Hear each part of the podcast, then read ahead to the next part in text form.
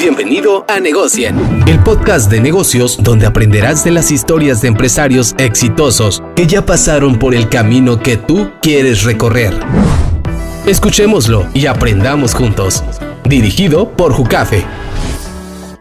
¿Qué tal amigos? Bienvenidos a Negocien. Estamos aquí en el episodio 005 con mi amigo Carlos Domelí. Carlos, ¿cómo estás? Bienvenido. Muy bien, Carlos, muchas gracias. Gracias a ti por aceptar nuestra invitación. Sé que ya tienes un camino que has recorrido, no estás donde quieres estar, pero el día de hoy quiero hablar de eso. Para los que nos están escuchando, Carlos es director de Gozen y Montesquieu, entre otros proyectos que ahorita estás lanzando, que ahorita vamos a platicar más sobre ello. Y vamos a empezar, que me platiques un poquito de las empresas que actualmente pues, estás ejecutando, en la cual pues fuiste como director Platícame de ella, su historia, cómo entraste a ellos, tú las fundaste o cómo es que llegaste ahí, ¿no? Específicamente Gosen y Montesquieu por ahora. Ok, mira, te platico. Gosen es una empresa que ya tiene 39 años en el mercado, ¿no? No estoy tan viejo, pero es una empresa familiar. Comenzó como una empresa familiar. Por ahí, en algunas pláticas que hemos tenido, yo te platicaba, mira, esta empresa la inició mi señor padre. Él duró 30 años dirigiéndola. Yo tengo 9 años dirigiendo la empresa. Ahora sí que 30 años que una empresa o una pyme esté en el mercado, pues habla por sí sola de las cosas que se hicieron bien, ¿no? Entonces fue una empresa que se formó con la idea de sostener una familia, de sacar a sus hijos adelante. Él la comenzó totalmente desde cero. Fue un emprendurismo, regresémonos 39 años atrás y cómo estaba Tijuana. Si es una ciudad joven, todavía era muchísimo más joven, ¿no? Él ve el proyecto de arrancar esto como una empresa nada más de dar el servicio de control de plagas. Él fue banquero durante muchos años, veintitantos años, y llegó el momento en el que él siempre le motivó el hacer negocios. Tuvo muchos negocios y fracasaron muchos negocios. A final de cuentas se queda con Gosen y fue lo que sostuvo a la familia en esos años. No era un negocio grande, era un negocio sin estructura, donde típico yo soy el dueño, yo soy el que voy hago y empiezo a contratar mi primer empleado y todo el rollo va creciendo. Llega un momento donde la empresa estuvo unos muy buenos años, buenas rutas, más técnicos, muy buenos clientes, pero es como todo, va pasando los años, se va cansando, como dicen, el caballito y empieza a mermar. Yo crecí en ese negocio, mi familia creció en ese negocio y veíamos y desde chiquito era, nos metíamos a ayudar y me refiero desde 10, 12 años de edad que vámonos, vamos a cobrar, vamos a hacer esto. Entonces yo crezco dentro de un hogar donde los negocios eran parte fundamental, ¿no? Y nos metíamos y era ayúdame y no trabajes para nadie, trabaja conmigo dentro del negocio, conócelo. Pero ¿qué va sucediendo? Yo cuando todavía no sabía qué estudiar, típico, ¿no? Te hacen un test de a qué te quieres dedicar y dentro, ¿qué tienes? Ajá, cuáles son tus habilidades y todo ese relajo. Yo llego y resulta que me salen áreas humanas, ¿no? Y entonces yo desde chico, ¿no? Medicina, medicina, medicina. Y Perdón. Sí. Tú desde pequeño que veías todo eso, tú decías en ese momento como que a mí sí me gustaría integrarme al... Siempre me gustaron los negocios. Crecimos en... Éramos el típico de que estabas en casa y sacabas tu mesita fuera de casa con todos los juguetes rotos o con lo que fuera y a venderle a tus mismos vecinos. Te ibas al parque, te llevabas las canicas, les quitabas a todas las canicas que ganabas y luego las revendías. Entonces fue algo que, que era algo muy natural, ¿no? En esos momentos tú no sabes ni siquiera que estás queriendo vender, ¿no? En el camino había cosas, por ejemplo, me llegaron a invitar a, oye, nos llegaron ciertos lotes Piratex o réplicas o como quieran ser de lentes, ¿no? Entonces yo decía, bueno, tengo mi dinerito ahorrado, siempre me dio por ahorrar, siempre tenía la mejor en casa y lo sigo haciendo hasta la fecha, el dichoso cochinito. Y ahora son moneditas de 5 o 10 pesos que nada más y pongo un propósito, ¿no? Pero siempre me dio por el ahorro. Y ya que tenía ese ahorro, trataba de buscar siempre ver en qué reinvertir. No sabía por qué, pero así me sonaba en esos tiempos y así lo hacíamos. Naturalmente tú te fuiste, o sea, teniendo manera emprendedor sin saber en ese momento que la tenías. Y cuéntame, tú desde, desde pequeño a lo mejor traías la madera y decías, yo quiero hacer negocios. Pero se suele dar normalmente que uno crece en el negocio de la familia. Exacto. Pero dices, yo esta madre me tiene harto, no quiero nada que ver con ella, ¿no? Exacto. ¿Era tu caso o siempre decías, yo sí me quedaría con Gozen? ¿Sabes qué es lo que sucede cuando tú ves a una persona que le tiene tanto amor a algo? Te lo transmite. Y el tema no era un tema de obligación. A veces comenzaba, en la familia era mucho, quieres algo, te lo tienes que granjear. Así eran las típicas palabras, ¿no? Ok, en esos tiempos, ¿quieres salir con tu novia? Espérame, eres hombre. ¿Qué tienes que hacer? Ve, ayúdame, trabaja y gánatelo. Ok, llegabas, ok, aquí te doy una ayudadita para que le invites el cine y pa, pa, pa. Y así comenzaba. Entonces te vas formando en que tienes que hacer algo, obviamente para tener un, un objetivo. Entonces, y no eran obligadas las cosas. Cuando no son obligadas y ves una persona que le tuvo tanto amor a la empresa, te transmite ese amor. Entonces, ¿qué sucedía? Era al contrario. Dentro de la mentalidad familiar, a pesar de que mi papá fue empresario toda su vida, era estudia, consíguete un buen trabajo, no te dediques a esto. ¿Por qué? La empresa de control de plagas, cualquiera lo podría ver si nos vamos a como se puede ver por fuera o en el mercado. Algo de limpieza es algo muy técnico, muy profesional, pero muchos lo podrían ver como que, oye, tengo que irme con mi bombita y estar haciendo las cosas. Entonces, en la mentalidad de mi papá era, yo no te quiero ver haciendo eso. Y entonces para mí era, espérame, desde chiquito, es que no es eso a lo que voy. Yo voy a dirigir una empresa. Vas creciendo, vas tomándole amor, pero no me dejaban meterme al nivel que yo quería. Pero imagino también que tu papá tenía la mentalidad operativa más que de, dirigir, ¿no? Ese es el problema. Que, que, eso se solía dar mucho con los empresarios que nacían a lo mejor no de una vida, vamos a decir, educativo profesional, ¿no? Exactamente. Yo tengo mi empresa, pero que le chingo todos los días para tenerla al 100, ¿no? Así es. Y, y normalmente nosotros o ya nuestras generaciones ya crecemos que bueno, si ya estaba esa empresa, yo quiero llegar a dirigirla, organizarla, ¿no? Así es. Yo tuve, y me voy a adelantar un poquito en los tiempos, pero por ejemplo, tuve un maestro en la universidad que hasta cierto punto lo agarré como un mentor. Cuando yo estaba en la universidad, yo dije, ¿sabes qué? Voy a revalidar materias y me voy a cambiar o al CETIS o a la Xochicalco. Yo estaba en la UABC. Y llegó ese maestro y me dijo, ¿sabes qué? ¿Por qué te quieres mover a la Xochicalco o al CETIS? Y le dije, ¿no? Una escuela de mayor prestigio, una. Me dice, espérame tantito, yo soy maestro en la Xochicalco y soy maestro en CETIS. Y soy maestro en la UABC. Te voy a decir cuál es la clave y cuáles son las diferencias. UABC los forman para ser empleados. CETIS, Ibero, o cualquier otra universidad particular, los forman para ser empresarios, para ser dueños de negocios. Es la única diferencia. Tema estudiantil te van a dar lo mismo. ¿Qué es lo que tú quieres? Entonces eso me hizo un acá brief en mi cabeza y dije, ¿sabes qué? Estoy canalizando mal lo que yo tengo que hacer. Entonces fue un pleito ¿eh? de años, de añísimos. Y, y, se puede constatar ahí con mi señor padre en el que yo quería meterme al negocio. Y ¿sabes qué? No me dejaban. Es más, hubo un momento en el que mi papá me corrió del negocio. Okay. ¿no? Y ¿Cómo, me di ¿Cómo llegaron a eso? Llegamos a eso porque yo estaba y yo trabajaba con él y yo quería ser. Obviamente vas pasando por tus etapas de adolescencia y rebeldías y todo ese rollo. Y también vives sueños que a veces no son reales. ¿Por qué? Porque el amor de padre, el negocio y todo el rollo. Yo tenía mi nómina y era una nómina que en ese tiempo para un adolescente era mega nómina, ¿no?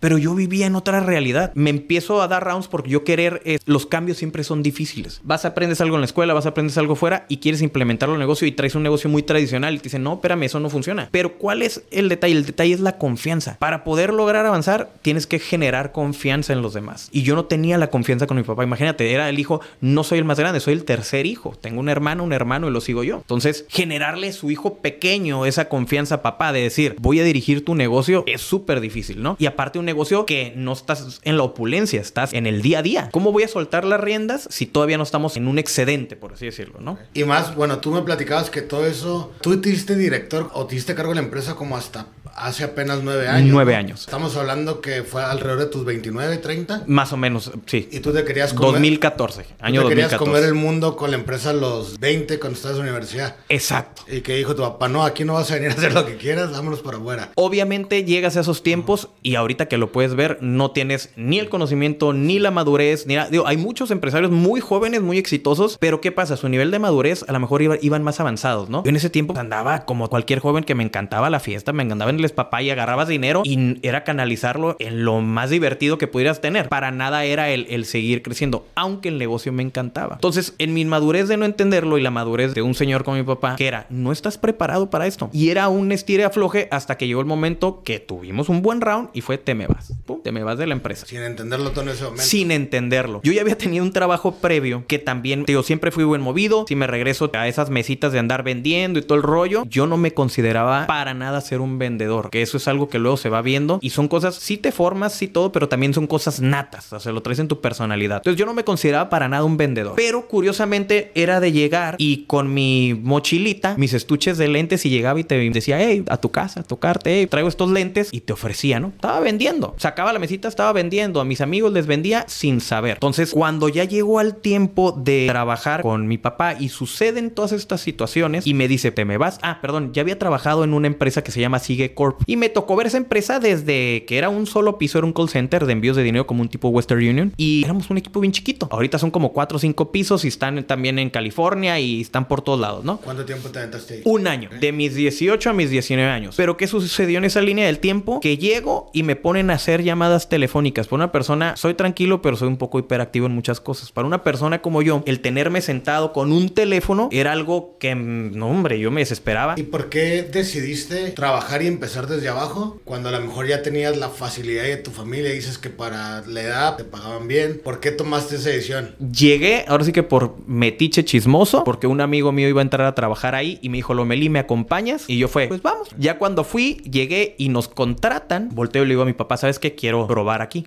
¿No? Siempre tú le buscabas y no te da pena arriesgar o... Fíjate que sí me daba pena, ¿eh? Y era una persona muy tímida. Es más, yo sigo creyendo que soy muy tímido en muchísimas cosas. Pero curiosamente en eso, la adrenalina te hace que rompas esas barreras. Ok, porque me dices, no, y que también con los lentes con mis amigos y... Exacto. Eso de llegar y tocar y todo el rollo. Y después me fue dando más miedo, ¿eh? Eso te estoy hablando entre mis 14 años, 15 años, 16, ¿no? ¿Y qué es lo que sucedía? Tomaba adrenalina, quería hacer cosas y me animaba a hacerlo. Claro, te da pena y siempre lo peor de un vendedor al inicio es tocas puertas y que te digan el no y aprender a superar un no te vas formando algo traumático. Lo digo, ya sobre el día al día te das cuenta que el no es parte, es parte de las ventas, ¿no? Es, Así es. Es un necesario, un... Así es. No existen las ventas sin el no. Así es. Y ahorita te voy a platicar en algo que fue mi primer enfrentamiento real con esto. Pasa ese tiempo, entro en Sigue Corp, me ponen de telemarketing mínimo para poder moverte de puesto. Te pedían un año que estuvieras en ese puesto. Y dije, no, hombre, no. Cuando llego a esa empresa, pues era un niño, ¿no? 17, 18 años. Llego y rápido me empecé a relacionar con los jefes, con los supervisores, con gerentes y todo ese rollo. Entonces llego, me acerco con una persona y le digo, ¿sabes qué? Yo ya no quiero estar aquí. O me voy. Y me dice, ¿sabes qué? Vente a ayudarme. Entonces no era mi puesto, le pedía permiso a mi supervisor y me llevaban a otro departamento que se llamaba Recheck en ese tiempo.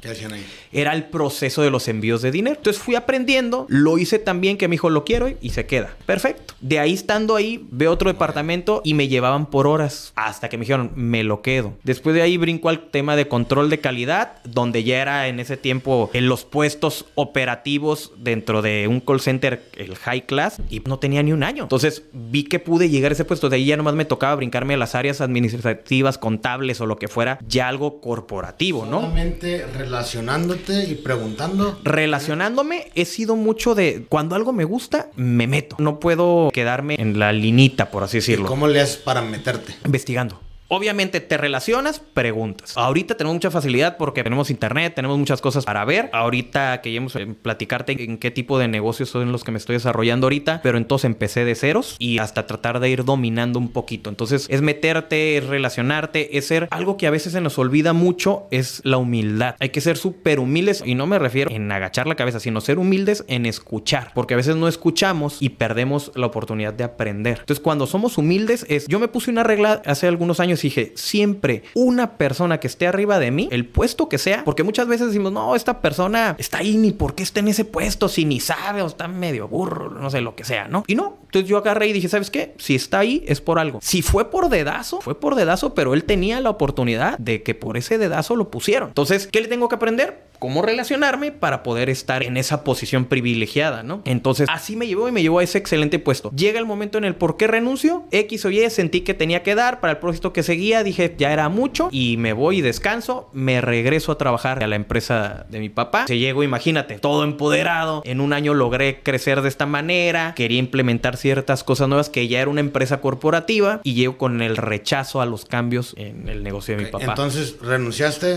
y ¿por qué te dieron otra vez cabida? Pues el negocio familiar. siempre iba a ser bienvenido. Papá es, tengo dos hijos que sigan con un legado. El negocio es para los hombres y usted siempre se van a encargar de ver por sus hermanas, por así decirlo. ¿no? ¿Cuánto tiempo pasó? Un año, un ah, año. a los 19 años yo ya estaba otra vez de regreso en, ah, en Gozen, ¿no? Y estando en Gozen, quiero hacer eso. Pasa un año más o menos y le sigo chambeando, chambeando hasta que llegó el punto, no recuerdo exactamente la fecha exacta. Y fíjate, eso lo voy a buscar, de que me dijeron, bye bye. ¿No quieres? Ahí está la puerta, tal, tal, tal Y digo, ah, me quise creer el muy, muy. Me salgo de la empresa y digo, me voy a buscar trabajo. ¿Volvió a pasar otro problema o qué? Tuve un problema y ahora sí ya de... Al grado que me corrió mi papá. O sea, realmente ya cuando le digo, me corrió, no es cierto, me corrió. O sea, fue un round que fue, te corro, ¿no? Hubo un periodo obviamente entre la rebeldía y eso y la relación con papá en ese momento se, se truncó. Pero me salgo y yo dije, pues yo estoy bien fregón, ahorita me consigo otra chamba. Voy, me busco un trabajo y a tocar puertas, pues toma la que nadie te da trabajo. Y qué experiencia y qué algo. Entonces llego a tocar en un despacho contable que me refirió una amiga y me dicen, ¿sabes qué? Pues sí, estamos ocupando una persona, te podemos apoyar. Y a ver, vamos a ver, ¿qué habilidades tienes? ¿Cuántos años tenías ahí? 19, 20, como ah, unos 20 años, sí, por ahí, ¿no? Unos 20 años. Trabajé 5 años en ese, en ese despacho como auxiliar contable, ¿no? Pero cuando yo llego, me dicen, ¿qué sabes hacer? No, pues, ¿tú qué quieres hacer? Yo ya era técnico contable en bachillerato y tenía mi certificado y todo. Pero cuando ya te hace una realidad, de nada te servía porque todo lo veías en papel. Y aquí para ese tiempo ya había sistemas contables, había muchísimas cosas que yo no sabía hacer. Entonces llegan y me preguntan, ¿qué sabes hacer? ¿Sabes? Es más, con decirte que llegaron a preguntarme, ¿sabes usar máquina de escribir? Y les dije, no. Todo lo que me preguntaron, nada sabía hacer. Llega la última pregunta y me dice, ¿sabes contestar el teléfono? Ese lo contesto, pero a todas, pues venía de un call center. No, me dice, se ríe, me dice, está bien, te voy a contratar. Me dice, nada más tienes que pasar otra segunda entrevista con mi hermana, que era la titular, la contadora titular. Perfecto, llego con la contadora titular y me dice, mira, no traes experiencia, no traes nada. El puesto que te puedo dar es de mensajero. Órale. En ese momento me hizo ruido. Yo, como que de, mensajero? Le digo, pues espérame. Si mi papá tiene un negocio, yo venía ya de un trabajo y mensajero, pues yo sentía, bueno, ¿y la paga cuánto va a ser? Y me salen con que 500 pesos a la semana. Ingesu. Yo venía de un sueldo pagado. En ese tiempo yo tenía un pickup que era 8 cilindros. En ese tiempo la gasolina tampoco era tan exagerada, pero era 8 cilindros que los 500 pesos era, me falta para ponerle gasolina, ¿no? Entonces, pero yo por el ego y decir, llegar con papá, ya tengo trabajo, no cupo, lo acepté. Y luego cuando me dicen de mensajero, mensajero, digo, sí, vamos a... Me dieron un carrito asignado y en ese andaba, ¿no? ¿Qué pasó? Ese tema de mensajeros le busqué cómo ser un poquito, aprovecharlo, porque esa mensajería era ir a Palacio del Estado, ir a Hacienda y hacer tramitología. Y la persona que lo hacía antes me dice, mira, si te aprendes toda esa tramitología, te vas a hacer técnico en esto. Y en algún momento puedes cobrar por esos trámites. Ah, se me prendió el foco, ¿no? Dije, entonces no está tan mal esa mensajería. Me voy involucrando y entonces llego al punto en el que pasa lo mismo. Te vas relacionando con tus mismos jefes, te vas, aprendiendo a hacer cosas diferentes, ya traía nociones contables, hasta que llegó el punto en el que ya tenía eh, contabilidades asignadas de empresas muy buenas. En algún momento me dieron con Domino's Pizza, que ya estaba a nivel Sonora, tal, tal, tal. Llevaban ahí la contabilidad. Y llevábamos la contabilidad y tema de nóminas y todo ese relajito. ¿Cuánto tiempo llevó todo ese proceso? Fíjate que llegué muy rápido a empezar a trabajar eso. Yo creo que fácil un año y después de ese año, los otros cuatro años. ¿Te aventaste un año de mensajero? Un año de mensajero, donde yo trabajé conmigo mismo para no sentirme a lo mejor yo, híjole, ¿no? Denigrado o algo. Y en ese año ahí te fuiste pegando. Me fui pegando, fui aprendiendo, fui enséñenme. Y a los siguientes cuatro años, hay una empresa también por aquí que eran gasolineros y unos carwash charquis, si los llegas a conocer. Las primeras sucursales yo les llevaba el tema contable dentro del mismo despacho, ¿no? Entonces ahí fui aprendiendo, obviamente con el coaching de las contadoras, ¿no? Y ahí te aventaste cinco años. Ahí me aventé cuatro años, ya después más la mensajería, fueron ah, cinco años. Cinco totales. En ese tiempo yo metí papeles para revalidar en CESUN, todavía me acuerdo, porque yo ya había salido de la UABC para ese tiempo. Pero ya, te habías graduado. Me iba graduando de la UABC. Y entre que me gradué y me retiré del despacho, pasaron seis meses, un año. Soy la administración. Entonces, curiosamente ahí, cuando quise entrar en medicina, me aceptaron en medicina, pero cuando me llevan a, a ver ahí un muertito y lo primero que vi fue cómo lo estazaban, vi sangre, me desmayé y dije, ah, ah, no puedo estudiar medicina. Renuncio a eso, me voy a negocios internacionales. ¿Por qué querías estudiar medicina? O sea, no, no te veía. Fíjate que yo me soñaba, curiosamente, en un hospital, en un consultorio, con la gente, y ahorita a lo mejor lo voy a canalizar con otras cosas que ahora se hacen en las empresas, pero me gustaba ese acercamiento con las personas, algo humanitario. Entonces, y fueron de las áreas que me salieron, algo humanitario. Me voy a negocios internacionales y la realidad es que llego y cuando ya llego a esa carrera dije, ¿qué voy a hacer aquí en Tijuana como negocios internacionales? Yo veía las empresas, siempre me estuve fijando en las empresas, curiosamente, y decía, aquí eso no, jala. En ese tiempo no jalaba esa carrera. Entonces volteo a verme y digo, contabilidad. Todo el mundo me decía, o mi papá me decía, estudia contabilidad. Es un ABC que nunca va a cambiar. Un contador jamás se va a morir de hambre. Ahora lo veo y digo, contabilidad es una chulada y la amo, ¿no? Pero digo, no, quiero algo diferente, me voy a estudiar administración, donde te dan probadita de todo, pero al final no sabes nada. Esa es la realidad de la administración. Entonces, todas las empresas pudieran necesitar un administrador, pero más que un administrador necesitan líderes. Y eso es algo que yo también todavía no lo entendía. Me quedo en el despacho. Obviamente esos 500 pesos para hablar en aquellos tiempos se terminaron convirtiendo en 12 mil, 13 mil pesos que ya eran muy buenos en ese tiempo. Me dice la contadora, ¿por qué no revalidas? Te haces contador y empiezas a asociarte un poquito al despacho. dije, ah, suena muy bien. ¿Qué sucedió? Eso era excelente, pero una persona que trae un ritmo dinámico de ventas y de todo ese rollo, el hecho de quedarte en un despacho y encerrado, te congelas. Y eso es algo que hay que procurar nunca hacer. Cuando ya traes trazado, porque también es el miedo, ¿eh? Y es el miedo al rechazo, el miedo al no, y te enjaulas. Entonces te quedas encerrado y vas perdiendo esas habilidades. Yo ya no sabía a veces cómo convivir contigo, qué te platico, qué no te digo, porque estás todo el rato encerrado con tus libros contables, es una máquina, Puro número, número. puro número, y te olvidas del mundo. Y eso es un daño que tú mismo te lo estás haciendo. Hay personas que están hechas para eso, hay personas que no son esas y te vas metiendo algo que no es lo tuyo. Tú no eras eso. Y no era esa persona. Entonces, sin yo meter una aplicación, me llega una propuesta, pero la propuesta era bancaria. Después ya supe de dónde venía. En mis tiempos, antes de entrar con el despacho, quise meterme a BBVA Bancomer. No pasa nada con las marcas, ¿verdad? BBVA Bancomer. Y me aceptaron, pero me aceptaron como cajero. Entonces yo dije, cajero, como con lo te digo de mensajero. Yo digo, cajero, zafos. Dije, no, yo que voy a andar ahí de cajero, no. Yo me veía ahí. Y aparte lo veías como volver a empezar, ¿no? O es volver a empezar. Ya tenías y- cinco años. Sí, y, y ya traía viendo algo de negocios con mi papá, que tratabas con clientes, tenías ventas, tenías todo. Entonces decía, no, hombre, no, cajero no. ¿Y qué te Dije, hizo? Denme de ejecutivo. Me dice, no, es que aquí Vancomer forzosamente pasas por cajas y luego pasas por ejecutivo. Pues les doy las gracias. Ya, me olvidé. Pasa un rato y me llega una llamada del banco Scotiabank. Entonces me hablan y me dicen, ven a hacer psicométricos. Scotiabank es un banco canadiense. Los canadienses son muy cuadrados, muy estrictos, tienen muy firmes sus valores, sus políticas y todo. Entonces, pasar ese proceso no es fácil. Es más, el director del banco, el subdirector en ese tiempo, fue a casa a ver cómo vivías, referencias, referencias de vecinos, de amistades, para poderte dar el nivel de confianza de poder participar en esa institución. Entonces, era un proceso difícil. Yo llego lo mismo y le digo, sí acepto, siempre y cuando no sea de cajas. No, no, es para un ejecutivo, tenemos el proyecto de abrir una sucursal y vas a ser dentro de los primeros. ¿Para eso seguías trabajando o ya habías renunciado? Estaba todavía yo trabajando.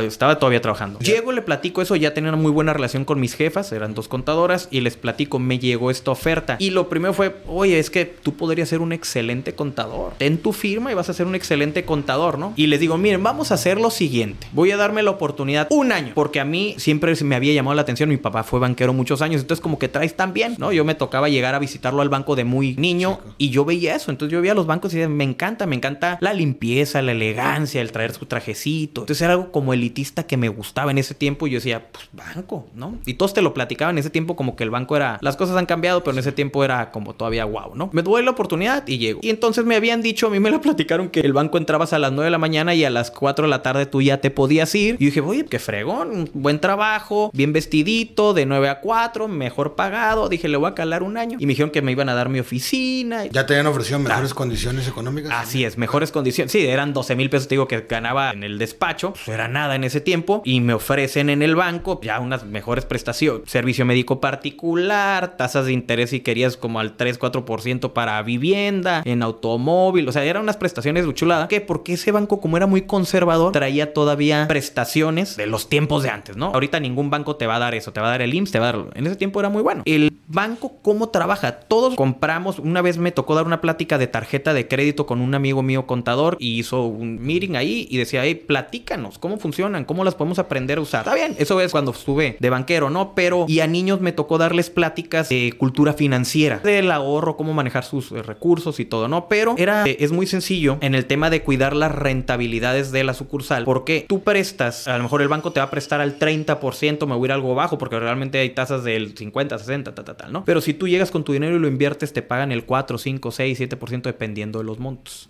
Al año, ¿no? Al año, si son tasas anuales. Esos diferenciales son las utilidades del banco. Se paga la operación, se paga lo que tú quieras, pero a final de cuentas le queda una rentabilidad al banco. Y ese banco, con ese mismo dinero, yo agarro y te lo voy a prestar a ti, lo se lo voy a prestar a otra persona. Y imagínate, te cobro el 30, el 30, el 30, el 30 de todos y cuánto estoy prestando. Así es como es la rentabilidad y los ingresos del banco. ¿sí? Y la rentabilidad en general es como cualquier negocio, ¿no? Tus ingresos menos egresos, lo que te queda y traes una rentabilidad. ¿Sale? Sin importar los usuarios, ¿no? Sin importar, no. De sea- hecho, hay un negocio muy bueno que en ese tiempo me tocó hacer con un empresario muy grande aquí y más bien en la zona, que ese solo cliente me generaba el valor de casi dos sucursales. Ah, con lo que él valía, ¿no? estamos hablando no de millones, sino billones, ¿no? Entonces, imagínate sin tener empleados, sin tener infraestructura, sin tener raíz que estés generando ese dinero, es volátil. O imagínate, para el banco era un impacto. Así es como funciona ese asunto. Esos son los tipos de negocios que yo me fui metiendo cuando estuve la oportunidad de estar en esa parte. ¿Qué pasa? Tú me dices el relacionarte. El relacionarte es lo más importante, ¿sí? Yo les diría, ahorita tengo el privilegio de a lo mejor dirigir empresas personales y familiares y en algunas que tengo sociedad, pero yo ahorita yo te diría, yo trabajé 16 años como empleado. Entonces, ¿ocupas tanto tiempo? No. Yo te diría que no, no ocupas tanto tiempo para independizarte. Mi proyecto en la gerencia eran tres años. ¿Por qué? Porque siempre había escuchado, una persona que quiere ser líder, mínimo un currículum te piden tres años. Entonces yo decía, voy a hacer tres años de carrera y luego me voy a mover. ¿Por qué? Porque la gente ya me va a comprar, otros bancos me van a pedir y tuve una lealtad con el banco de 10 años. ¿Te quedaste 10 años? 10 años me quedé en Scotiabank. Entonces, 8 como gerente y 2 entre ejecutivo, entre interino y el senior por así decirlo, ¿no? Entonces le dediqué 10 años, más mi trayectoria anterior son los 16 años de trabajo, ¿no? ¿Y cómo fue que decidiste salirte de ahí y regresarte? Bueno, no sé si ya viene esa parte donde ya te reintegraste otra vez a Gozen, a la empresa. Ah, ok. Realmente después de mi regreso ya nunca me salí. ¿Qué es lo que sucedía? Entraba, ayudaba a como podía, ¿no? No de planta, pero en lo poquito que podía ayudar en el negocio familiar. Mientras tú estabas en el banco. Mientras estaba en el banco. En ese inter hice otros múltiples negocios. Tuve por ahí algunos les tocó hacer, que también fue una recompra, por ahí así decirlo. Los que estamos ya de más tiempo, en la Plaza del Zapato había un bar muy famoso que era de rock en español, Zambuca. Yo llego, invierto, me lo quedo, pasa un año y lo traspaso, lo suelto, ¿no? Mientras chambeabas ahí. Mientras estaba en el banco. Buscabas tus negocios por Así es. Siempre quise estar en el banco, pero siempre quise ver cosas alternas. Tema que me impulsó y lo sigo amando hasta la fecha, el tema inmobiliario. Sigo creyendo hasta la fecha, bueno, y vemos ahorita Tijuana, que es una ciudad en desarrollo, que el tema inmobiliario, por eso en tu podcast anterior que a mí me tocó ver, definitivamente concuerdo que es Adminio, Adminio. Ah, Andrés este, sí, lo comprendo, lo entiendo y lo admiro porque es algo que a mí me encanta. De hecho, ah, como he podido lo he ido intentando porque parte de lo que se fue logrando para capitalizarme, muchas lo que dicen es, "Oye, el dinero o cómo arranco sin dinero o cómo esto." O sea, hay préstamos, hay socios, hay muchas maneras de cómo capitalizarte, pero para poder llegar a ese punto, lo más importante es la confianza, ¿no? O sea, que puedas ir formando una credibilidad y no tanto de que seas un experto en las cosas, sino que puedes hacer las cosas. ¿Tu punto es como la confianza en sí mismo o que los demás confíen en ti? En ambas. Tú tienes que confiar en que tú lo puedes hacer y prepararte, porque si no estás preparado no vas a poder lograr hacer nada. Pero tienes que formar, si yo llego y te digo ahorita, hey, ¿sabes qué? A ver, dame un millón de pesos ahorita. Tú vas a decir, híjole, si no me conoces, te va a dar miedo meterle. Si me conoces, a lo mejor vas a decir, podemos sacar algo bueno. Riesgos siempre va a haber, pero podemos sacar algo bueno. Entonces, pero llegar a ese punto, obviamente, tuve los nos y los rechazos y sin apoyos muchísimas veces, ¿no? Y muchísimas veces llegué a perder dinero y me he llegado a equivocar y sigo perdiendo dinero en muchas ocasiones. Entonces, llegar a ese nivel de confianza, ¿qué pasa? A mí esa estructura me la dio el banco, fíjate. ¿Por qué? Porque imagínate, tú me llegas con millones y yo te los voy a administrar como banquero, pues tú tienes que confiar en mí. Y si tú llegas y eres una persona ya de una generación a lo mejor mayor y ahorraste toda tu vida y vas a llegar con un chamaco y le vas a decir, hey, ahí te van tantos millones de pesos que te platico casos de empresarios muy grandes aquí en Tijuana y empresas ayer y un tema de Panteón Jardines, todas esas empresas grandes, es difícil, ¿no? Llegaban y le decían a los directores, ¿por qué me mandaste este niño a que hiciera negocios conmigo? Le decían, dale chance, dale chance, te va a ayudar. Y al rato ahorita son amistades, ¿no? Son amistades que ya logré consolidar en algún momento que si les echo una llamada me pueden apoyar. Ok, entonces me dices que todas estas amistades las has utilizado o actualmente te han servido después de crear relaciones con ellos? Totalmente. El consolidarte y haber logrado ese tipo de confianza, actualmente yo, yo lo diría que se maneja, ves la película del Padrino, el señor está sentado y digo, no, es que me compare con eso, ¿no? Pero lo ves sentado y ves que por una parte llegan a pedirte un favor, por otra parte lo vas canalizando y te vuelves como un trampolín porque estás en un núcleo. Entonces, ¿qué es lo que sucede? Hubo muchas personas que me apoyaron, hubo muchas personas que me pidieron favores y hubo muchos favores que yo necesito de ambas partes, ¿no? A veces, ¿qué hacía yo? A veces yo no tenía nivel en el tierra y te conviertes como en el padre que llegan y se van a confesar contigo y llega el empresario que tú podrías decir, oye, es un mega empresario que me está pidiendo consejos a mí, ¿no? Pero obviamente cada quien es experto en su área. Llegan, te piden un favor o un consejo y luego resulta que esta persona llega con una necesidad y lo único que haces es conectarlos. Y al momento de conectarlos, el agradecimiento no es entre ellos, el agradecimiento se viene conmigo. Hey, él me conectó y él me apoyó. Entonces, cuando llega la necesidad de, y no de aprovecharte, simplemente de que llega una necesidad de que a lo mejor se te pueden trabar puestos, y me refiero todo en gobierno, ahorita te voy a platicar de, en el tema con los negocios, pero con gobierno, con empresarios, proveedores, y es claro, Porque yo me acuerdo cuando tú también me tuviste la oportunidad de apoyarme. ¿Cómo llevas la relación laboral? Porque me decías, eran tus clientes en el banco. Y me platicabas que también por fuera, o sea, se convertía en una amistad. ¿Cómo llevas eso a la parte externa, no? Ojo, hay que tener mucho cuidado con eso porque una regla muy grande en el banco es que tus clientes no son amigos. Entonces, y es una parte de inseguridad para uno. Por ejemplo, hay que cuidar sus redes sociales, hay que cuidar todo, ¿no? Entonces, yo decía, bueno, me llevo una muy buena relación, mas no todos son amigos. ¿No?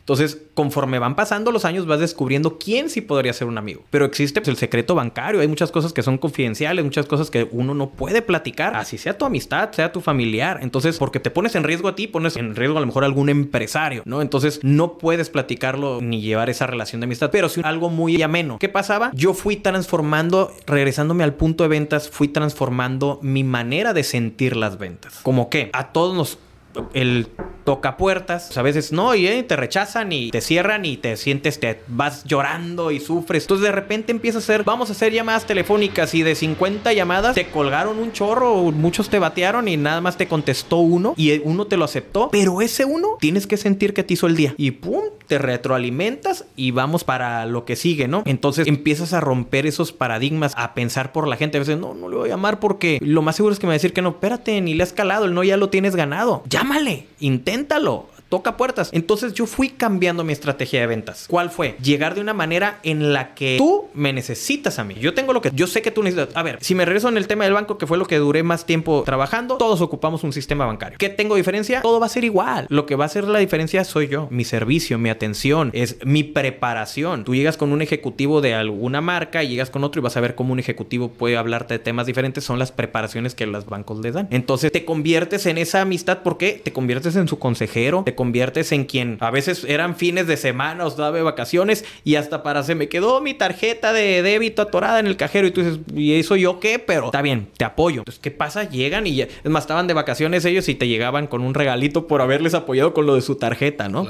Entonces, eso es lo que va sucediendo. Te vas involucrando y obviamente vas subiendo de nivel y te vas relacionando con otro tipo. Y al final es la autoridad que tú vas ganando en el terreno con ellos, ¿no? Exacto. La autoridad y la confianza, ¿no? Exacto. Por ejemplo, hubo un proyecto muy interesante que en su momento teníamos de alcalde al señor Astiezarán y yo entré en participación, me invitaron a, participación bancaria con los chequesotes que dan para los pymes. Entonces, hasta la fecha lo siguen haciendo, se fue recorriendo, pero yo fui el primer gerente que estuvo involucrado en eso y armamos el proyecto de cómo entregar esos recursos. Quiero poner una lonchera, quiero poner un pequeño negocio o los de fondo perdido y todo ese rollo que le llaman, pero que tienes un contrato y tienes un compromiso. Yo eché a volar ese proyecto junto con otro compañero y junto con en el gobierno de del señor Astizarán, se fue quedando. Entonces te vas tomando esas relaciones en algún momento con Carlos Bustamante y empezamos a, relacionarnos con, con esas áreas, ¿no? Igual, posteriormente me dan poderes, que para que un banco te dé poderes, no a cualquiera. Poderes me refiero a un poder hipotecario, un poder fiduciario. Entonces, aparte de ser gerente, era todas las propiedades que se liberaban aquí. Tengo buena relación con todas las notarías, con las agencias de carros, muchos, la mayoría me deben de conocer, a solo que hayan hecho mucha rotación, pero la mayoría tengo relaciones. ¿Por qué? Porque mi firma en ese tiempo yo liberaba las hipotecas o los fideicomisos. Y todo comenzó porque hice una muy buena relación con la abogada fiduciaria del banco, que eran otras áreas, son como si fueran más banquitos dentro del mismo banco, y hacíamos alianzas comerciales. Entonces llegaban los fideicomisos y ese recurso se venía a mi sucursal, mi sucursal crecía. ¿Qué es un fideicomiso? Un fideicomiso, ejemplo de una persona. El señor tiene muchas propiedades, mucho dinero, el señor estaba a punto de fallecer, tiene herederos y no quiere que se acaben la lana de un sopetón o vendan propiedades, lo dejan por medio de un fideicomiso, el banco les administra, todo el recurso se va al banco y entonces ellos les dan una mensualidad. Como un acuerdo financiero. Así es. Es un acuerdo, es un contrato, no lo puedes romper y les van dando su, que es lo que yo consideraría que todas las personas que tengan recursos y no se quieren meter en temas de herencias, de todo ese rollo, un fideicomiso está todo dar, ¿no? Y te evitas problemas familiares y te evitas broncas ahí. Y el servicio lo dan todos los bancos. No sé si todos los bancos, pero sí muchos bancos tienen sus áreas de fideicomiso.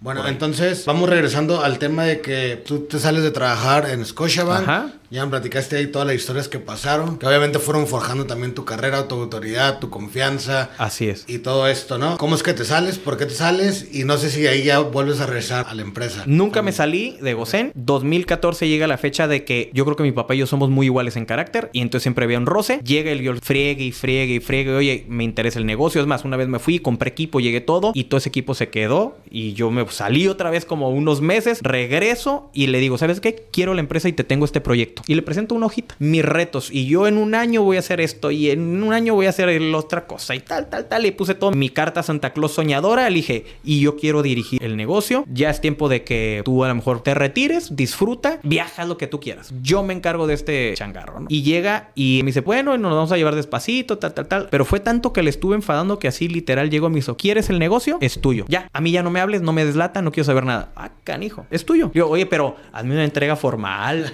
preséntame con los clientes, el equipo, algo. No, tú dijiste que lo querías, ¿no? Ahí está el negocio.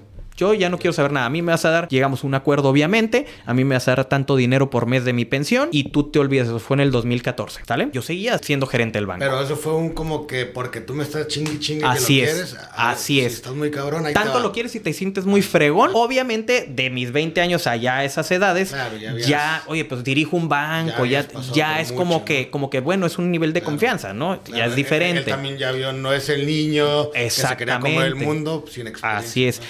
En el banco, en ese tiempo yo después de estar en un despacho contable ganando poquito, te empieza a ir bien, ganas bonos, te sientes el rey porque estás ganando más dinerito y ¿qué empiezo a hacer? Voy, me compro mi carro el año, empiezo a gastar, a viajar, pa, pa, pa, y me di cuenta que todo eso iba a basura. Yo ahorita yo diría, hey, personas que quieran hacer negocios, jóvenes, emprender y todo el rollo, agarren el rollo. Yo empecé tarde, ¿eh? O sea, a pesar de que parece que fuera joven, empecé muy tarde. Ahorita las cosas deberían haber. Yo veo los que lo logran a los 30 años, 35 y digo, wow, empecé tarde. Hay tiempo. ¿Qué es tarde? ¿Cuántos años tenías? Te estoy diciendo, yo tenía a lo mejor 23 años cuando em, estaba con lo del banco, pero realmente para con los sueños hubiera comenzado desde los 18 años, ¿no? O sea, a sembrar desde ese momento. Estaba sembrando hasta cierto punto, ¿eh? Preparándome. Sí, porque es, es lo que te iba a preguntar. ¿No crees que, o sea, dices, empecé tarde, pero porque cuando empezaste tú ya estabas preparado y si lo hubieras empezado temprano, te hubiera tomado 15 años llegar Así a es. los dos o tres años que te tomó? Así es. Y mi nivel de maduración, ¿por qué? Te digo, empiezas a ganar dinero y empiezas a que invitar a los amigos, que a viajar, que hacer eso, y es un derrochadero. Afortunadamente, en un año de hacer ese relajo, me di cuenta. Y entonces, ¿qué empecé a hacer? Agarrar compromisos. Fui y me encharqué con una casa. Fui y me encharqué con un carro al año y ya nomás me alcanzaba para comer.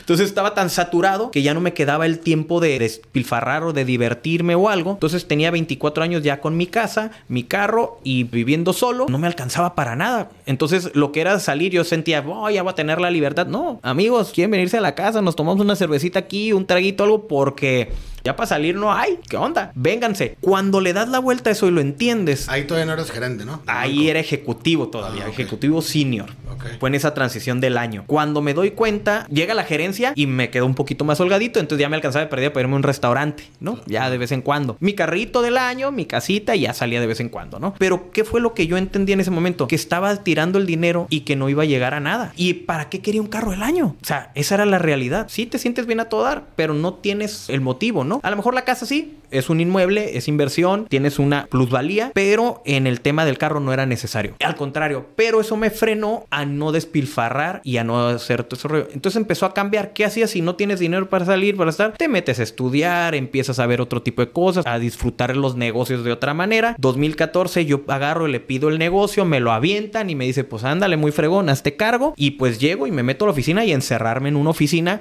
a buscar expedientes de clientes. ¿Cuántos años tenías tú en ese 2014? Eh, ay, 25 años, Ah, más o menos. Ibas en, apenas a empezar tu Sí, carrera de gerente. sí, sí, sí, sí, sí. Y llevaba, eh, tenía un año de gerente. Entonces, mientras estabas de gerente, también estabas haciendo la De, chamba. de hecho, a ver, mira, fíjate, 2014, yo entré en el banco en el 2010, ¿sí? Fue un año de ejecutivo, medio de interino, o sea que para el 2011 yo ya estaba como gerente. Entonces, en esa transición, al año, año y medio, yo ya tenía a Gosé en mis manos. Me meto a estudiar, empiezo a ver requerimientos que ocupaba con gobierno, que ocupaba con todo, ¿no? Con el equipo de trabajo. ¿Ya Te- estaba estable la empresa? Curiosamente la empresa ya iba de picada. Para referirnos, en algún momento había cinco unidades, turnos dobles y todo. Cuando se me entrega, se me entrega con una unidad, dos pickups que estaban descompuestos tirados, uno o dos técnicos y un asistente. No, que más bien la asistente la contraté yo, ¿no?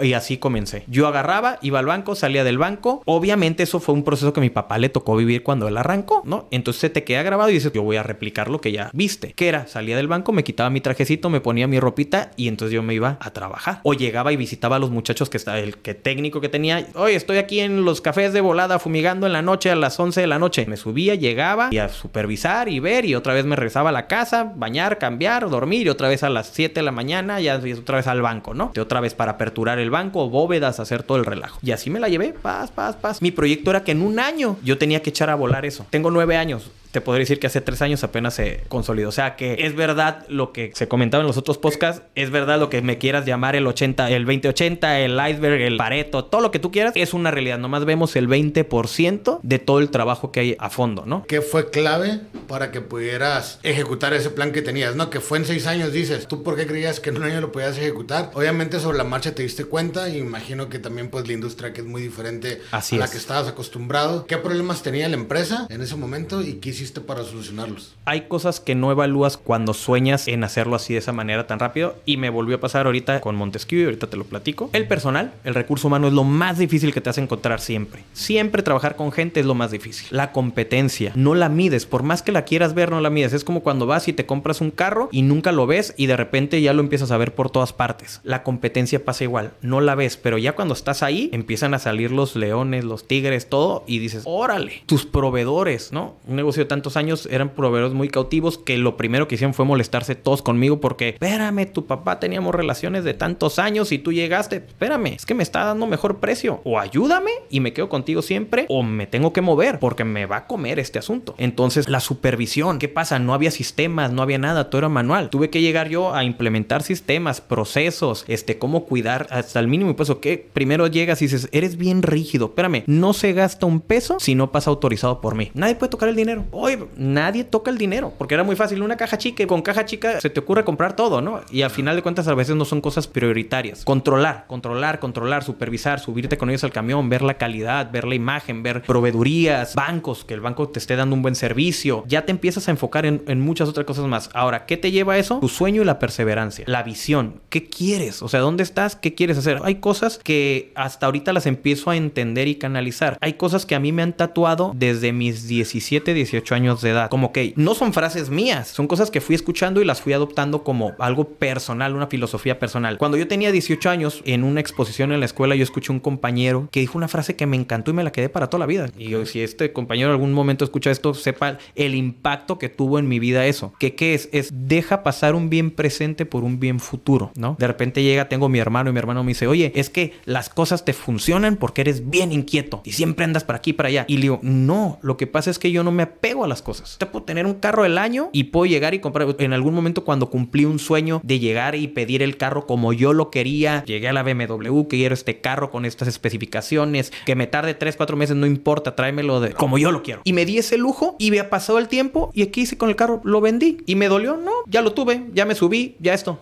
Preocupo el dinero porque quiero invertir en otra cosa. Entonces, dejas pasar un bien presente por un bien futuro y a veces te cuesta, ¿no? Porque te apegas a las cosas, te apegas. Mi primer casita, pues, le agarré un amor tremendo tremendo esa casa está vendida. Construí un loft que lo soñé. Vista al mar, terraza, vidrio, todo está vendido. Entonces son cosas, un terreno de ensueño. Tenías toda la vista de playas de Tijuana, precioso, 500 metros. Y en su momento llegó una oferta y lo vendí y todavía yo di el crédito para que construyeran. Entonces se me quedó muy grabada en esos tiempos esa frase, que hasta la fecha sigue siendo mi, una prioridad. Y todo, por ejemplo, eso que dices de, del apego. O sea, lo has vendido para ese bien futuro, o sea, como inversión. Exacto. Es bien curioso. Recientemente tenemos una comida a veces con amigos y luego llegan y me ven el carro y me dice, y es que, qué padre tu carro. Y yo llego y le digo, te lo vendo. Si lo quieres, te lo vendo. Y dicen, mi hermano, lo acabas de comprar. ¿Cómo que lo vas a vender? ¿Qué tiene? No me importa. Mi casa no importa, hombre. Al rato vas a tener otra casa. Y no es estar regalando las cosas, es estar viendo en qué más te puedes ir moviendo. Entonces, ese desapego, hubo una cosa que también me marcó anterior a esto muy fuerte. Yo cuando yo estaba en la escuela y te estoy hablando de, de niños, ¿no? Llegan y típico, llegas a la escuela, te ponen un 10 de calificación, llegas con tu papelito, se los entregas a mamá, papá, lo pegan hasta en el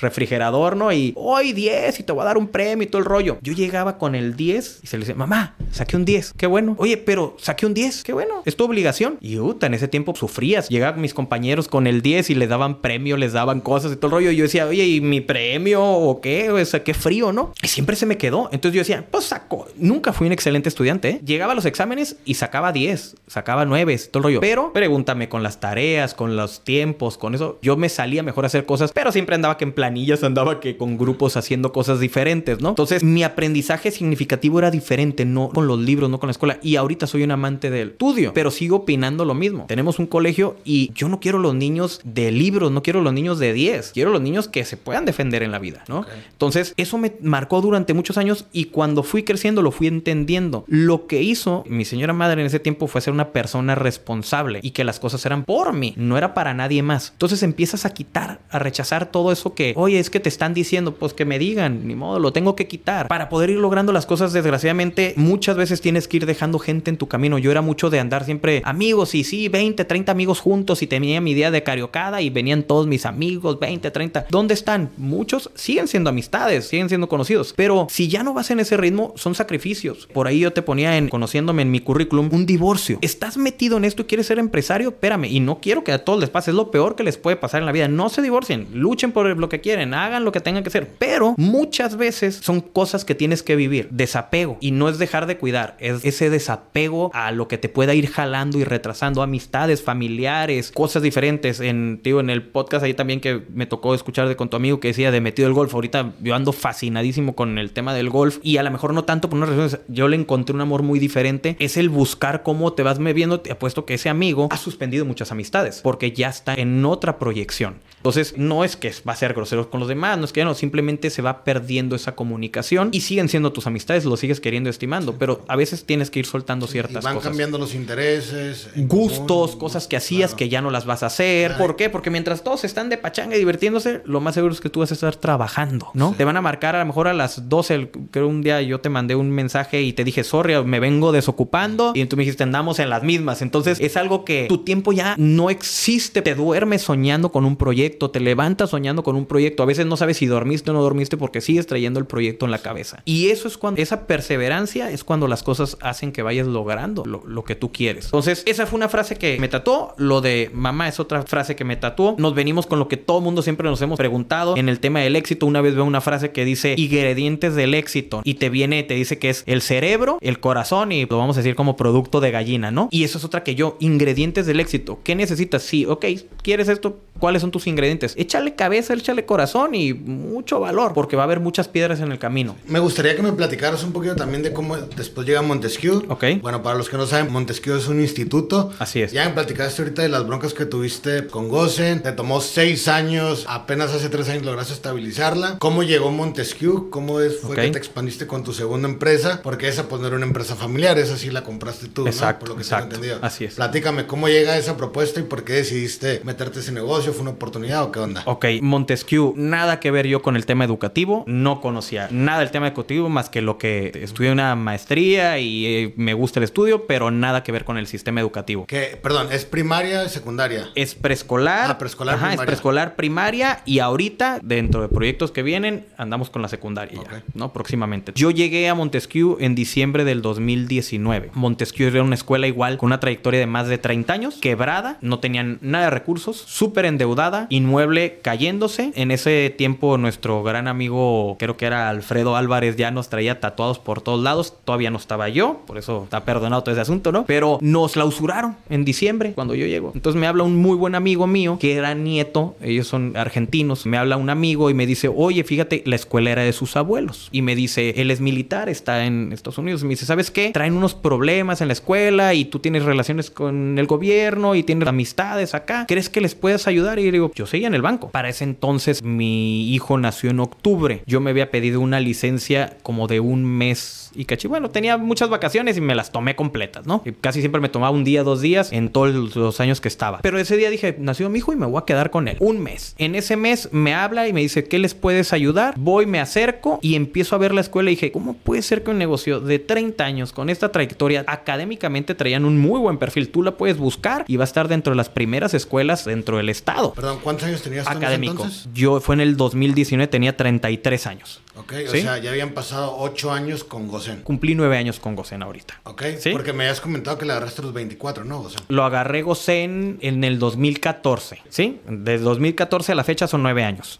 Ok. ¿Sí? Entonces, Entonces- tenías como 28 por ahí. Ponle más o menos. Ajá, unos 28, 27, 28 años. Entonces llego, reviso lo contable, reviso todas las problemáticas que traían y yo le digo, ¿sabes qué? Lo que este colegio ocupa académicamente está muy bien. Lo que este instituto necesita es dirección. Obviamente las personas ya eran de una edad avanzada, eh, ocupan una muy buena administración y recursos y salir de todas las broncas que traían legales. Entonces yo llego como asesorar. Yo llego a ofrecer vender el colegio a alguna tercera persona consigo por ahí una amistad y le digo, hey, ¿qué onda? Hasta este colegio puedes comprarlo, puede valer la pena, pa, pa, pa. Total que sí, pero tenía otros negocios, estaba esperando. Entonces yo me voy a casa y me pongo a hacer números y digo, ¿sabes qué? Siempre he estado en un negocio o en negocios que son de carrilla. Corretear en ventas es traer y, y yo les decía, por ejemplo, y en los equipos que he tenido es, quiero gente que así, no es que les hables mal, pero si, si eres agresivo, las ventas son agresivas, que te toleren, que puedas hablar. Y aquí es un negocio, yo lo llamo un negocio con realmente sentido. ¡Pum! Te baja tus niveles, te baja tu estrés, ves a los niños, ves la dinámica. O sea, el problema aquí es, es que un niño le dijo algo a otro niño, o se peleó, o la Miss se molestó por tal. Y son cosas que cuando ya traes una maduración de negocios, son problemas que hasta a veces te podrían dar un poquito de risa. Ahora ya los entiendo, ¿no? Entiendo la problemática. Pero siempre me gustó el tema de educación. Entonces dije, oye, qué padre. Me pongo a hacer números y dije, en ese tiempo, lo poco que había construido, que me refiero económicamente y inmobiliariamente, me puse a hacer sumas y dije, si yo vendo todo, más el dinerito que tengo, probablemente yo puedo rescatar este asunto. Entonces en ese tiempo hablo con quien era mi esposa y le dije, ¿sabes qué? Ahorita traes una vida cómoda porque entre Gocen y el banco traíamos algo estable, que todo el mundo dice, bueno, sería algo muy bueno, pero era algo estable, pero le digo, ¿sabes qué? Quiero hacer esto. ¿Qué va a pasar? Muy probablemente puede llegar una persona y una esposa que llegue y te diga, es que se me va a mermar, adiós carrito del año, adiós casita, adiós lujitos, pero ¿qué onda? Me dice, si tú consideras, dale, le digo, bueno, nomás no me vayas a llorar si me voy. Lo peor que va a pasar es que me voy a conseguir otro trabajo, ¿no? Pero ¿qué onda? Y ahí viene tu frase. Pero de- espérame. tu frase que te marcó, ¿no? Mi frase que me marcó, exacto. En todo lo he usado, ¿eh? Y tengo 12 años también que yo me prometí, desde hace 12 años, ¿eh? Cuando tomé la decisión que compré la casa y lo pasó, 12 años que yo me... Y eso siempre lo platico. ¿Sabes? A mí que me gusta mucho, me gusta mucho la fecha de Thanksgiving. Porque es cuando yo realmente arranco mis propósitos, no en Año Nuevo. Ahí es donde me planeo y donde reviso qué he hecho. Ese es mi cierre de año. Mi año fiscal personal es en Thanksgiving, ¿no? Noviembre. Veo esa frase, mi hijo acababa de nacer, imagínate el riesgo. Mi hijo recién nacido y yo agarro y vendo todo lo que podía para poder invertir en esto. Le meto y llegan y nos clausuran el colegio. Y se llega el mes de marzo y nos dicen que hay una pandemia. Yo dije una semana, semanas y tómala. Se nos vienen dos años de pandemia. Entonces yo ya estaba en la quiebra. Me voy con los bancos y me endeudo como 3, 4 millones de pesos en ese tiempo, más todo lo que yo ya había invertido. Y dije, ya no me queda otra. O le echo o le echo, ¿no? Entonces me aviento al proyecto, reestructuro todo, veo que se tenía que hacer administrativamente, me empiezo a relacionar, que vuelvo a lo mismo con el sistema educativo, a irme con inspectores, irme con directores del sector educativo, para ir aprendiendo, pegado a las directoras, con las personas que tenían más experiencia en el colegio. Mi coordinadora tiene más de 30 años en eso, entonces tratar de aprenderles también. Te vas involucrando, involucrando, involucrando y meter procesos, obviamente, lo que pudieras ir controlando. Ver dentro de un colegio no es las colegiaturas, hay muchos subnegocios dentro del colegio. Entonces hubo ciertos negocios que los tuve que parar. Ejemplo, cuando llegan y me dicen, oye, tema uniformes, me dicen, oye, ahorita tú eres el que vende ese uniforme más barato, espérame, es que es un negocio que yo ni me he metido. Déjame controlar el otro y luego vamos viendo qué. Ahorita lo único que quiero es dar un buen servicio, entonces dar algo de calidad. Me meto en eso, me hablan, reviso, veo que el negocio se puede rescatar, nos iban a quitar el inmueble que estaba, me voy a hablar con los dueños del inmueble y me batean. Y fui a rogarles a la casa de la señora de la dueña. Pedí la dirección y tocar puertas, me dio acceso muy amable la señora, pero la administración la traía por ahí un familiar de ella y el familiar dijo que no, no, no. Eso, con toda la razón, debían más de año de rentas. Entonces mi ofrecimiento fue yo les liquido, yo hago un compromiso y otro ya no quisieron. Es que sigue siendo el colegio. Le digo, soy otra persona, denme oportunidad. Vuelvo a lo de confianza. No, la señora me dijo, si esta persona te da luz verde, yo sí te sigo rentando. Total, no se puede. Pero igual ellos no te conocían a ti ni nada. No me conocían. su. No había referencias, exacto. Entonces, ¿qué hago? De repente encontramos por ahí un inmueble y resulta que el inmueble, el dueño del inmueble, era un cliente mío del banco. Eh, En ese inmueble anteriormente fue algo del tribunal de lo contencioso, no me acuerdo qué era. Parecía picadero el lugar, pero llega el dueño del inmueble y me dice, Lomelí, si es para ti, es tuyo. Déjame hablar con mi esposa, pero no veo ningún problema. ¿Por qué? Por las relaciones y la confianza que me tuvieron en aquel momento. Entonces llega el periodo de Semana Santa y yo dije, señores, los cité día de nómina porque yo sabía que si yo les pedía que fueran a ayudarme ni me conocían los empleados, los trabajadores, ¿no? Maestros. No iban a ir. Entonces dije, esta nómina se va a pagar en efectivo aquí en el colegio. Y llegaron todos. Y cuando llegaron, yo iba caminando por la calle y vi en un poste mudanza. Marco a la mudanza y le digo, mándame tres camiones por favor. No, que tengo dos y dos camiones, mándame ahorita. Pero te ocupo todo el día. ¿Se puede o no se puede? Sí, llegan los maestros, los cito en la mañanita para pagarle su nómina y le digo, ¿saben qué? Es que la nómina no se va a pagar en este inmueble, se va a pagar en otro inmueble que ya rentamos. Ahora lo que tenemos que hacer es saquen todos sus salones y vamos a subir todas a este asunto, los de mudanza y nos vamos. ¿Cómo? Y se me molestaron algunos, otros con muy buen corazón, pero alguno que otro los traje a cargar. Pero le dije, nos llevamos la escuela, porque si yo dejaba pasar un tiempo ya iba a llegar el decomiso del inmueble. O sea, en toda esa transición nunca cerró la escuela, siguieron operando. Estaba en diciembre nos clausuran, reaperturamos con un medio ahí arreglo que se hizo. Fue las vacaciones entonces. Y nada más teníamos de, febrero a antes de abril, en esa Semana Santa que hay en abril, finales de marzo, y para poder cerrar. Agarro, subo todo en la mudanza y nos llevamos todo y cerramos el colegio. Le hablo a los dueños del colegio y les digo, señores, no les voy a hacer perder porque traían demandas de juicios y todo. Y a mí me decían, nada más, entrénos el inmueble. Y le dije, señores, no les voy a hacer perder más el tiempo. Aquí está su inmueble, está limpio y están las llaves. Yo no los conozco ustedes, pero yo me comprometí con ustedes a entregarles el inmueble. Ya no le, porque ya estaban invadidos inmueble. Les entrego el inmueble y las personas me agradecieron. Llego al otro, dije, lo voy a levantar en Semana Santa y voy a dejar todo precioso. Pues es fecha que seguimos trabajando, ¿verdad? Pero hicimos algo muy rápido, metimos mucha velocidad. ¿Qué nos ayudó? Todo llega por algo. Pandemia duró dos años. Entonces no pudimos regresar a las aulas. ¿Qué pasó? Nos contactamos con Google, hicimos certificación Google, compramos tablets, metimos sistemas, redes, cableados y todo. Y entonces todo ese año en línea. Ya estaban los alumnos y todo. Teníamos, ah, curiosamente, por ejemplo, el alumnado preescolar, me quedé con siete alumnos. Siete alumnos no te dan ni la nómina, no te dan nada. Primaria traíamos en ese tiempo como cincuenta y tantos alumnos. En total teníamos como 60 alumnos, menos de 60 alumnos. Para el mueble que tenía, para la nómina que traía, en ese tiempo era una nómina de 400 mil pesos. O sea, era, era algo impresionante. No me iban a dar ni siquiera para pagar nóminas, no los servicios, la renta, tal, tal, tal. O sea, era un, algún relajo. Entonces, ¿qué sucedió? En ese tiempo empezamos a, trabajar con la mercadotecnia como podíamos. Me fui de puerta, ya había aprendido yo del banco, me fui de puerta en puerta a ciertas ubicaciones. Atrás tenemos el Istecal y empezar a hacer referencia en la zona. Afortunadamente es un muy buen punto. ¿sí? Está el Instituto México, Reina Isabel y estamos abajito nosotros. Muy buena ubicación. Entonces, eso también nos fue ayudando y sumado a que traíamos un proyecto educativo muy bueno, con una trayectoria muy buena. Lo malo era lo administrativo. Entonces empezamos a trabajar con eso, eh, lo echamos a pilotear, pasa pandemia primer año y desde el segundo año ya fue el intercalado entre presencial y que regresábamos y nos íbamos. Nos dio el chance de estabilizarnos y gracias a Dios a la fecha ahorita estamos muy estable, con mucha demanda y vamos por el proyecto de eh, secundaria. En ese proyecto, ¿cuál consideras que fue como los principales problemas que se presentaron? Los principales problemas. ¿Y cómo lo solucionaron, no? Ok, obviamente llegó conmigo el momento de, obviamente es un pánico interno. ¿No? Espérame, todo lo que trabajaste todos los años anteriores ya no hay nada. Estás en cero, estás en quiebra. Le debes al banco 4 millones de pesos. Ya no tienes con qué pagar. Personal, descontentos. Algunos que tuve que darles las gracias porque me di cuenta que estaban robando materiales. Hacer limpia, o sea, ese tipo de limpia.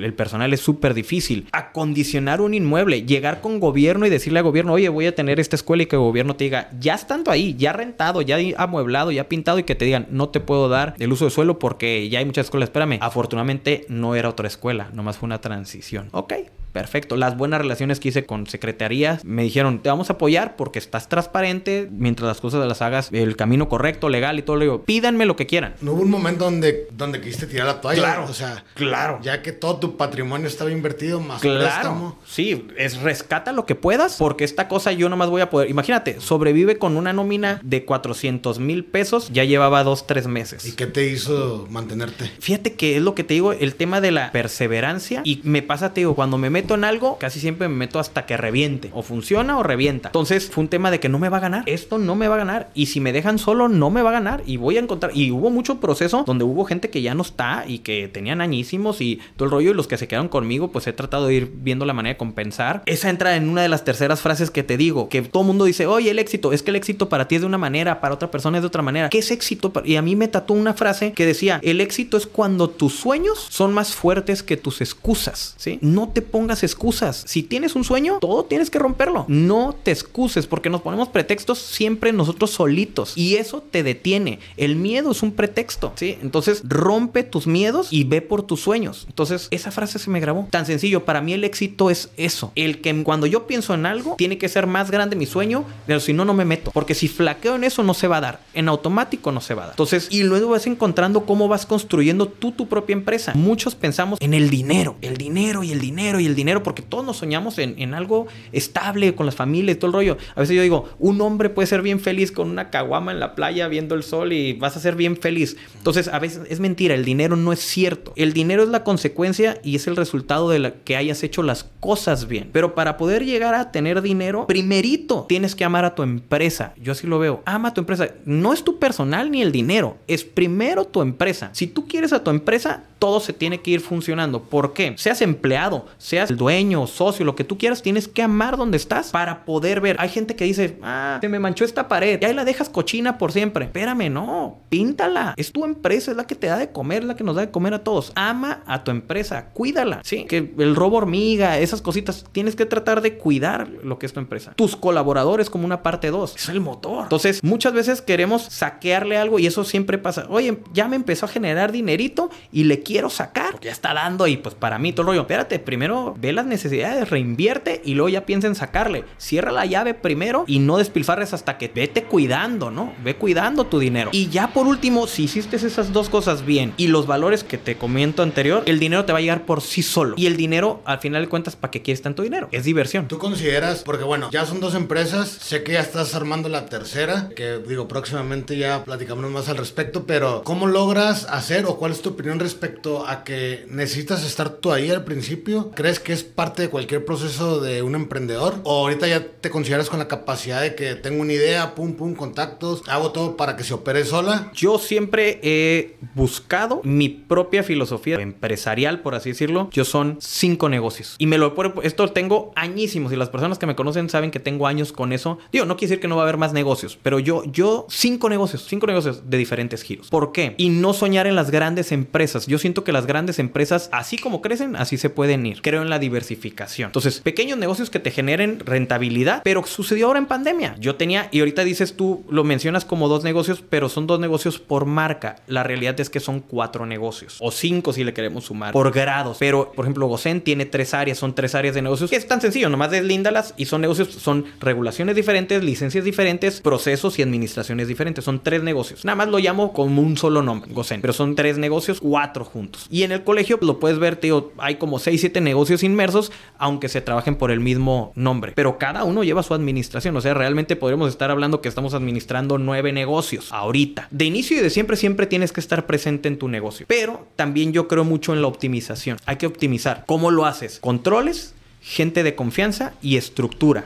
Yo te platicaba en Gosen que sucedía, era mi papá, su técnico, se iba un técnico y tenías que meterte. Ahorita, y de verdad te lo digo, no sé, a lo mejor la semana pasada me paré una sola vez en Gosen y yo llego una hora y me voy. Llego al colegio, veo pendientes, otra hora, dos horas y me voy. ¿Por qué? Tengo cámaras, tengo software, tengo controles, tengo estructura. En el colegio tengo directora, subdirectora, coordinadora, lo mismo en el área preescolar, director general, asistente, tengo alguien en contraloría. O sea, ya armas toda una estructura y yo tengo juntas. Eso es algo bien importante, tener juntas. Yo tengo juntas los lunes y los martes con cada una de las empresas. Así sean 5, 10, 15 minutos lo que tú quieras. Necesitas estar presente. Necesitas siempre saber todo porque si pasa una hormiga por aquí es tu culpa. Todo tienes que aprender. Eso es algo que a veces nos queremos deslindar. Todo lo que pasa en tu negocio y eso yo lo hacía desde que yo era encargado de una sucursal del banco. Todo lo que sucedía, yo le daba el respaldo a mi equipo que es mi culpa. Si tú te equivocas es mi culpa. Tú tienes tus responsabilidades, pero todo al final de cuentas es mi culpa. Entonces descansa en eso. Entonces, ¿qué tengo que hacer? Hacer que las cosas funcionen. ¿Para qué? Para yo tratar de tener mi misma mínima culpa, ¿no? Entonces tratas de cuidar todo. Todos esos controles que mencionas, ¿tú los fuiste creando como en los primeros años o, cuando tú, sí, tú te metiste? Al principio, por ejemplo, yo llego al colegio y al principio era la coordinadora y yo de metiche y a lo mejor directoras que no tenían liderazgo porque eran directoras de nombre, pero los anteriores dueños querían controlar cuando no tenían las capacidades como para esos controles. Entonces, ¿qué haces? Empiezas a empoderar a la gente, capacitarla y empoderarla. A ver, espérame, tú eres directora. Entonces, Tú que tienes que andar allá limpiando, haciendo, moviendo. No, no, no, no, no, no. Y no quiere decir que no lo puedas hacer, lo vas a hacer. Y cuando, por ejemplo, yo, los de inicio tenemos alberca en el colegio y de inicio yo me iba sábados y domingos yo a limpiar y tallar la alberca. Digo, por lo menos si algún día me quedo sin trabajo, yo ya sé limpiar albercas y ya puedo tener trabajo de limpiar albercas, ¿no? Y no va a pasar nada. Te estudié una maestría y yo puedo dar clases. O sea, no me voy cerrando. Se me acaba en la fumigadora, yo sé fumigar, sé ser extintores, es cierto. Me puedo meter y no me pasa nada, ¿no? A veces hasta por hobby tenemos clientes allá Valle de Guadalupe y yo me llevaba el pickup, subía cosas, me llevaba y yo lo hacía. ¿Por qué lo tenía que hacer? ¿O no tenía que decir? Claro que sí. No vas perdiendo la práctica, estás metido en tu negocio y conoces. Entonces, sí hay que estar. Hay que estar empapados, pero hay que aprender a delegar, que es lo más difícil. Las personas no sabemos delegar. Por ejemplo, yo estoy ahorita aquí contigo y a lo mejor podría estar tronándome los dedos de ¿y qué estará pasando allá? y todo el rollo. Y eso nos pasa a todos al inicio. ¿eh? Y es que si no estoy, no va a funcionar. Tienes que entender que si no estás, las cosas no van a salir al 100 como tú quisieras. Eso es normal. Pero tienes que tener un grado de tolerancia y de una merma. Y que esa merma no te lastime, ¿no? O sea, que esa merma tú la puedes decir, bueno, se equivocaron, vamos a hacer lo mejor para la otra. O sea, presupuestas ya los errores. Siempre tienes que presupuestar los errores. Siempre tienes que tener un margen de tolerancia. Si no lo tienes, olvídate, no puedes ser empresario porque te vas a volver loco. Y si tú quieres estar todo el día, es lo llaman mucho eh, autoempleado. Espérame, quieres ser empresario, pero te la quieres vivir en tu negocio. Espérame, ¿y qué va a pasar con tu amigo cuando te diga, hey, ¿qué onda? ¿Comemos? Eh, un cafecito. O, o, quieres pasar, yo te digo, yo tengo un hijo de tres años y, y dices, quiero irme con mi hijo al otro lado. Quiero llevármelo de paseo, me vas a aparecer un día, dos días. No me hablen. Por ejemplo, yo los viernes no trabajo.